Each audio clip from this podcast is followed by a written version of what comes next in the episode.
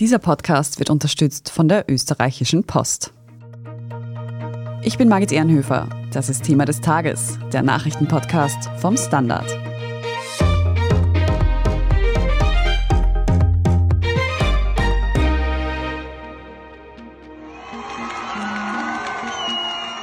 Eine Frau tanzt mit langen offenen Haaren unter Jubelschreien neben einem Lagerfeuer.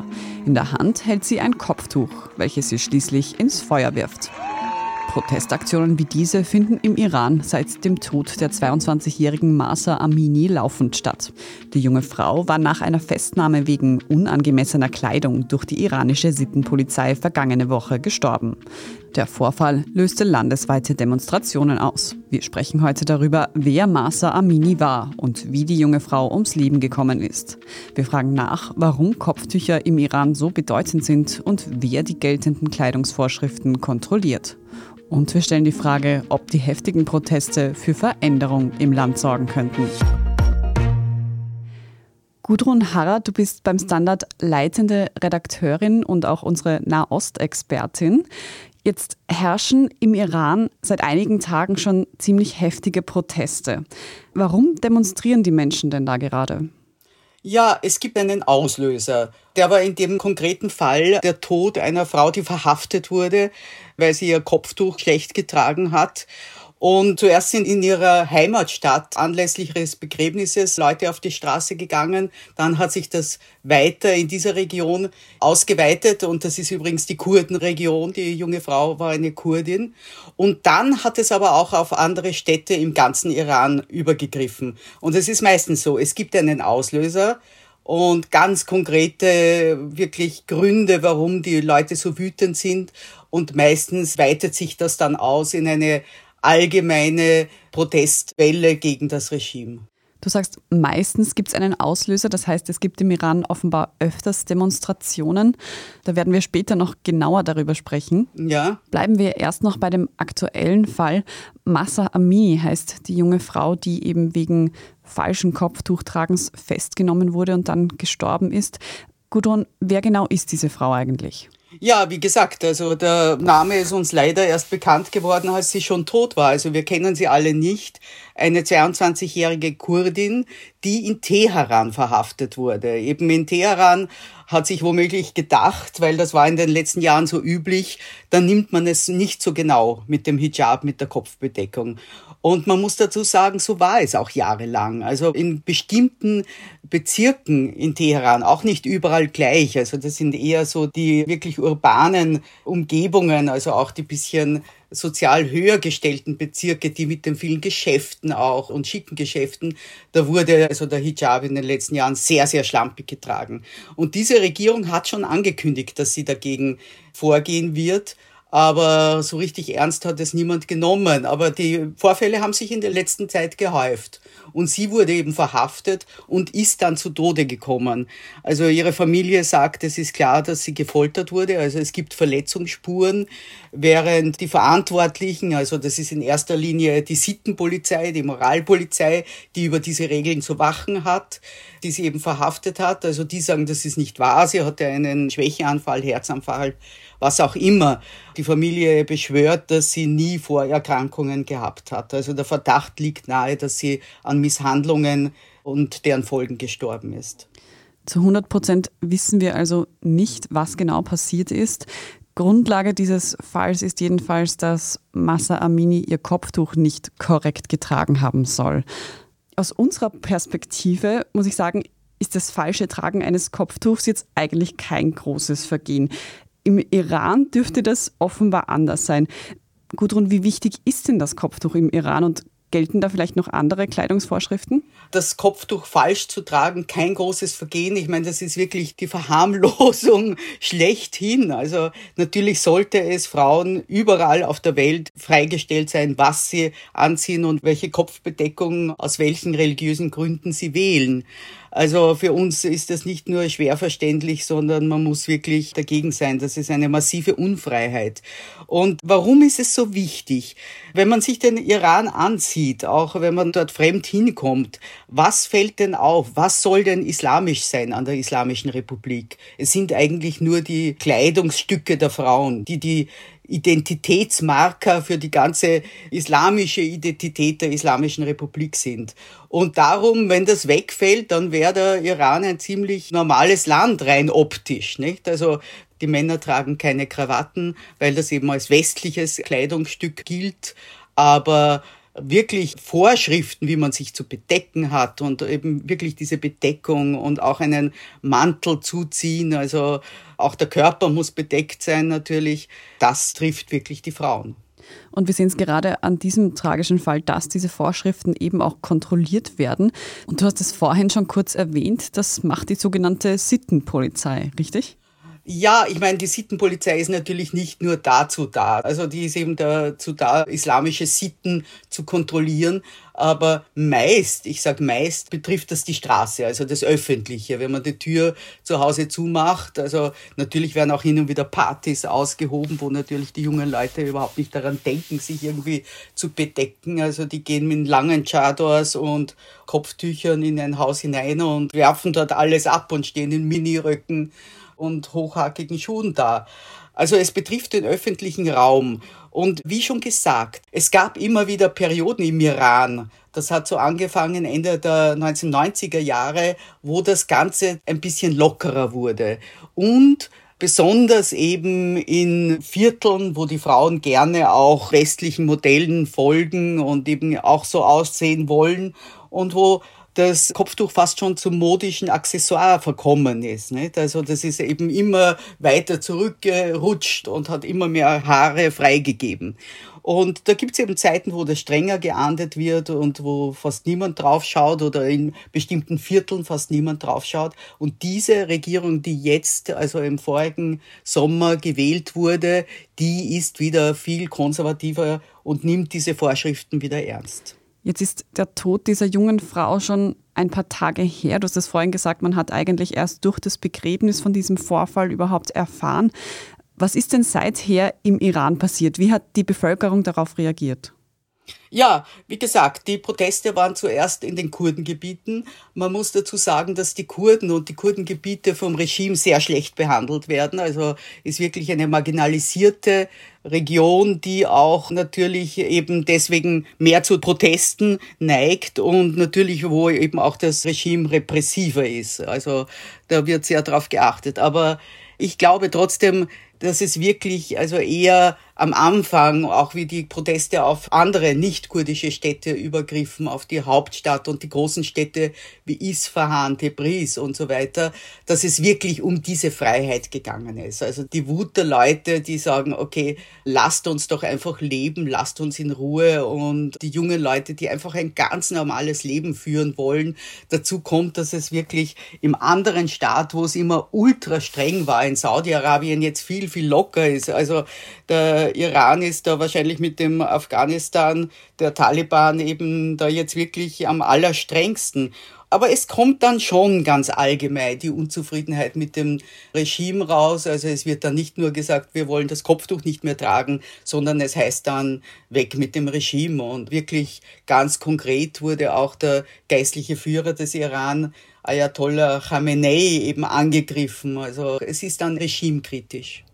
Nun finden ja aktuell diese Proteste nicht nur vor Ort statt, sondern haben sich auch ins Netz verlagert. Der oder die eine oder andere hat vielleicht auf dem eigenen Social Media Feed auch schon Videos davon gesehen, wie sich Frauen ihre Haare abschneiden als Protest oder wie wir eingangs gehört haben, das Kopftuch verbrennen. Wie wichtig sind denn solche Online-Aktionen in der aktuellen Situation? Naja, eines muss man dazu sagen. Also der Iran und die Iraner und Iranerinnen haben wirklich eine große Tradition und große Liebe zu jeder modernen Technologie. Ich muss wirklich sagen, also ich war im Iran, da war bei uns das Internet noch in den Anfängern und hat dort wirklich schon reüssiert. Und es ist völlig undenkbar, dass junge Leute kein super Handy haben und also das muss man sich wirklich so vorstellen. Und die Social Media haben dort auch besonders eingeschlagen, eben genau wegen der mangelnden Freiheit in anderen Bereichen. Das Internet und die sozialen Medien sind auch eine Fortsetzung des öffentlichen Raums. Also wenn sich die Frauen auf der Straße, die Kopftücher abnehmen und die verbrennen und sich womöglich auch die Haare abschneiden, so machen sie das auch massiv eben auf den sozialen Medien. Also zum Beispiel TikTok wird dazu verwendet, eben auch natürlich abseits des wirklich öffentlichen Raumes, abseits der Straße, das vorzuführen. Und Frauen schließen sich da natürlich auch leichter an um nicht auf die Straße auch gehen zu müssen. Jetzt wurde auch diesmal, wie so oft, natürlich dann das Internet runtergefahren. Also es gibt dann Beschränkungen immer, aber das ist auch nicht durchzuhalten für einen modernen Staat. Aber es ist klar, dass sich die Leute auch via Social Media verständigen. Natürlich auch genauso wie bei uns im Iran ist das nicht anders, auch mit Falschmeldung und allen möglichen. Aber das ist wirklich eine Plattform für Austausch und Proteste, die im Iran auch eine wirkliche Tradition hat und von den jungen Leuten ungemein angenommen wird. Und da verbreiten sich eben die Nachrichten rasend schnell eben auch über, man hat es ja gehört, weitere Tote, auch auf der Seite der Sicherheitskräfte. Ne? Also bei den Demonstrationen sind schon Leute zu Tode gekommen. Und wie viele Menschen genau da bereits ums Leben gekommen sind, das weiß man nicht ganz genau. Je nach Quelle schwanken die Zahlen da zwischen 17 und 31 Menschen, die seit vergangenen Freitag gestorben sind. Wir sprechen jetzt gleich noch darüber, wie denn diese Proteste über die iranischen Landesgrenzen hinaus wahrgenommen werden und ob sie womöglich für Veränderung im Land sorgen könnten. Nach einer kurzen Pause bleiben Sie dran. Wir alle bekommen sie. Pakete von der Post aber was passiert eigentlich alles mit unseren Sendungen, bevor wir sie entgegennehmen? Wir wollen der Sache auf den Grund gehen mit dem Postcast, dem Podcast der österreichischen Post. Jetzt reinhören, überall dort, wo es Podcasts gibt.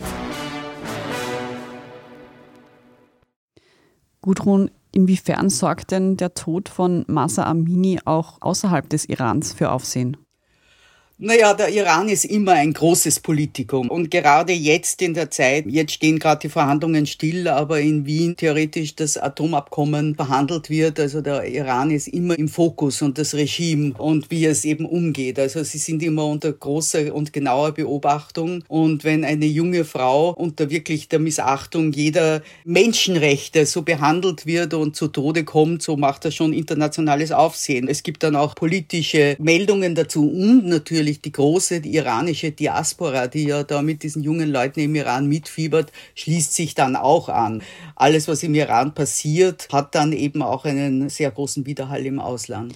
Du hast es vorher schon ein paar Mal angesprochen. Es gibt im Iran öfters Demonstrationen, für die es immer einen Auslöser gibt und dann im Endeffekt das Regime generell angeprangert wird. Wer sind denn diese Leute, die sich da gegen das System auflehnen? Ist es die gesamte Bevölkerung oder nur eine gewisse Schicht? Naja, ich würde es nicht nur an der Schicht festmachen. Also diese Kopftuchsache, glaube ich, kann man sicher sagen, dass es ein Anliegen der urbanen Eliten ist. Der Unterschied zum Beispiel zwischen Südteheran und Nordteheran, der sticht schon ins Auge, wenn man dorthin kommt. Also in Südteheran wird die Sittenpolizei wenig zu tun haben. Ne? Das sind auch wirklich Leute, die sich daran halten und wirklich auch diesen Grundstock des Regimes bilden. Und es wird auch auf dem Land keine große Sache sein. Das heißt jetzt nicht, dass auf dem Land alle Regimeanhänger sind und alle wahnsinnig gern verhüllt gehen. Aber da sind eben die Traditionen auch andere. Die ländlichen Traditionen und Sitten sind einfach konservativer. So wie, ich meine, nicht nur im Iran, das gilt ja für viele Länder. Aber trotzdem gibt es natürlich schon auch Unzufriedenheit in allen möglichen Bevölkerungsteilen. Also zum Beispiel die wirtschaftliche Unzufriedenheit. Corona war eine wahnsinnige, schwierige Zeit. Also Corona hat den Iran sehr, sehr getroffen. Dann dürfen wir nicht vergessen, das Land steht noch immer unter schweren Wirtschaftssanktionen, also die Teuerung. Es kommt dann eben eine generelle große Unzufriedenheit dazu. Nicht alle sind dann sofort für den Sturz des islamischen Regimes, sondern die protestieren eben, weil es ihnen schlecht geht. Und natürlich hat das Regime schon einen Kernstock von Leuten, die eben wirklich an diese Islamische Republik glauben. Man sieht ja eben auch auf Social Media gerade immer wieder Szenen, wo eben Frauen zum Beispiel ihr Kopftuch runternehmen und dann von anderen Frauen attackiert werden. Also Frauen, die sehr auf diese Einhaltung der angeblich verpflichteten islamischen Regeln pochen. Aber Unzufriedenheit gibt es immer wieder, eben auch wirtschaftliche. Der Regierung gelingt es auch ganz gut, zum Teil eben das auf das Ausland umzulenken und zu sagen, okay, das ist eben bei uns das Ausland so feindlich gesinnt ist und uns mit Sanktionen belegt. Ich glaube aber auch, dass nur kleine Teile der Bevölkerung wirklich für eine Revolution bereit werden. Man muss das System ein bisschen so verstehen, da gehört irgendwie der Islam und die Idee der Revolution, die ja mittlerweile vor 43 Jahren war, zusammen. Also es geht immer um die Werte der Revolution. Die Revolution muss geschützt werden vor dem Westen und zu den Werten der Revolution gehört eben auch der Islam. Das heißt natürlich auch, dass gerade diese jungen Leute, die die Nase voll davon haben, aber eigentlich eine sehr, also postrevolutionäre Generation sind und eigentlich keine Revolution wollen, sondern die wollen einfach, dass das weg ist, aber die wollen natürlich nicht dafür sterben auf den Straßen. Ne? Gudrun, wie schätzt du nun diesen Fall von Masa Amini und den darauf folgenden Demonstrationen ein? Werden diese Proteste nachhaltige Auswirkungen haben und könnten die vielleicht sogar zu Veränderungen in der Situation von Frauen führen? Also ich beobachte diese Demonstrationen seit vielen Jahren und immer wieder, ganz stark 2009, aber auch 2019, hat man gesagt, okay, diese Demonstrationen jetzt sind ganz anders als früher. Also die greifen um sich, die werden nachhaltige Folgen haben.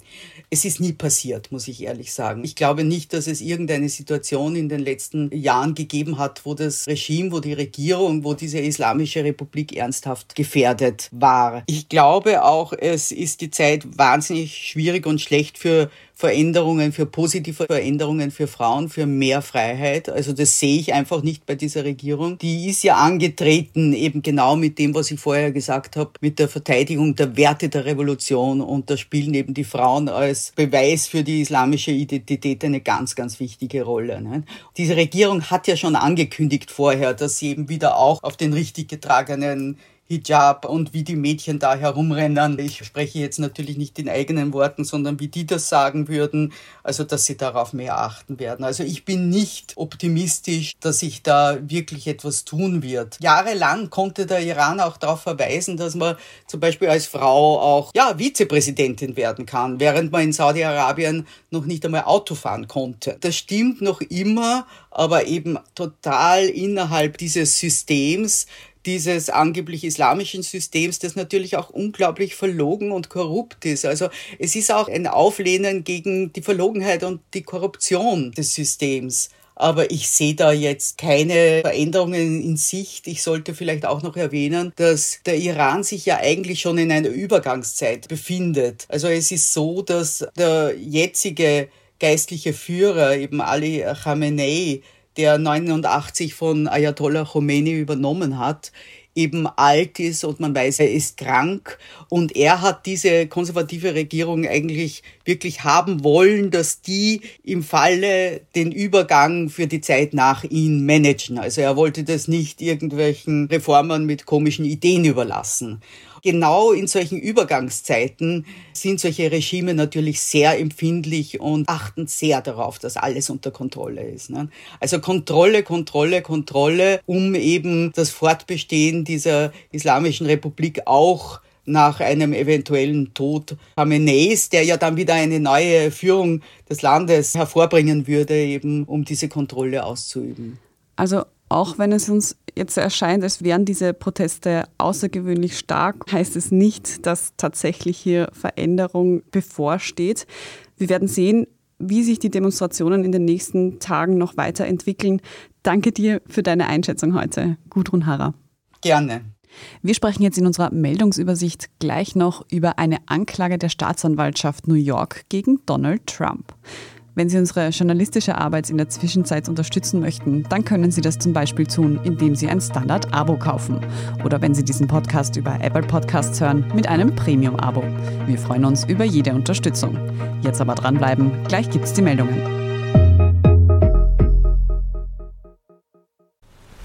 Wir alle bekommen sie. Pakete von der Post. Aber was passiert eigentlich alles mit unseren Sendungen, bevor wir sie entgegennehmen? Wir wollen der Sache auf den Grund gehen mit dem Postcast, dem Podcast der österreichischen Post. Jetzt reinhören, überall dort, wo es Podcasts gibt. Und hier ist, was Sie heute sonst noch wissen müssen. Erstens, Donald Trump wird von der Staatsanwaltschaft New York angeklagt und mit ihm sein Unternehmen und seine Kinder Donald Jr., Ivanka und Eric. Der Vorwurf Betrug. Die Angeklagten hätten ihr Vermögen je nach Anlass schrumpfen oder wachsen lassen. So hätten sie leichteren Zugang zu Krediten bekommen oder auch weniger Steuern bezahlt. So zumindest der Vorwurf. Der Staatsanwältin Letitia James legen darüber nach dreijähriger Recherche über 200 Fehlbewertungen zum Vermögen der Trumps vor. Trump selbst weist alle Vorwürfe von sich und sieht sich als Opfer einer politischen Hexenjagd. Zweitens, heute findet die erste Sitzung der Spritpreiskommission statt. Diese Preiskommission soll prüfen, ob bestimmte Mineralölunternehmen zu hohe Preise verrechnet haben. Sollte das zutreffen, so könnte Wirtschaftsminister Martin Kocher von der ÖVP entweder Höchst-, Fest- oder Mindestpreise für Mineralöl festlegen. Wie lange dieses Prüfverfahren dauern soll, das legt allerdings die Kommission selbst fest. Wann also mit ersten Ergebnissen zu rechnen ist, ist schwer zu sagen. Und drittens, künstliche Intelligenz könnte in Zukunft die Menschheit auslöschen wollen. Zu diesem Schluss kommt ein Paper, das letzten Monat im AI Magazine veröffentlicht wurde. Die Gefahr bestehe laut dem Paper darin, dass sich künstliche Intelligenz und Menschheit irgendwann in einem Wettbewerb um Ressourcen wie zum Beispiel Energie befinden könnten. Wen diese drohende Menschheitsvernichtung vielleicht verunsichert, der hört am besten in die neue Folge Besser Leben. Dort sprechen unsere Podcast-KollegInnen darüber, wie man trotz anhaltender Krisen wie Krieg, Teuerung und Klimakrise zuversichtlich bleiben kann. Am Samstag erscheint dazu übrigens auch eine Sonderausgabe des Standard. Den Link zu Besser Leben und zur Vorbestellung der Sonderausgabe finden Sie in den Shownotes. Und alles weitere zum aktuellen Weltgeschehen lesen Sie wie immer auf der Standard.at.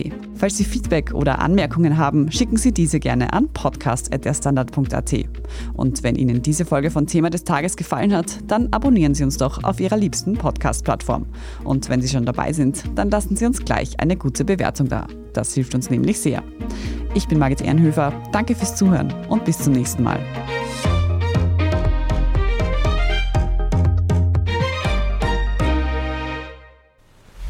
Wir alle bekommen sie. Pakete von der Post. Aber was passiert eigentlich alles mit unseren Sendungen, bevor wir sie entgegennehmen? Wir wollen der Sache auf den Grund gehen mit dem Postcast, dem Podcast der österreichischen Post. Jetzt reinhören, überall dort, wo es Podcasts gibt.